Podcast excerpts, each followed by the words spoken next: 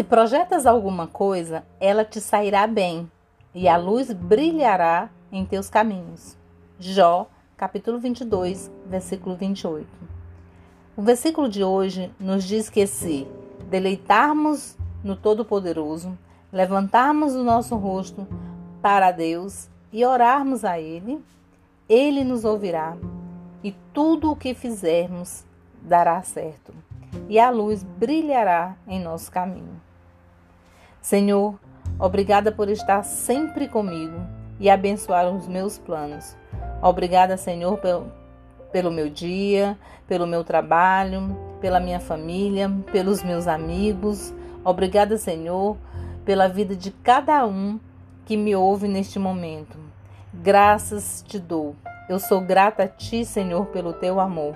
Obrigada. E eu oro em nome de Jesus. Amém.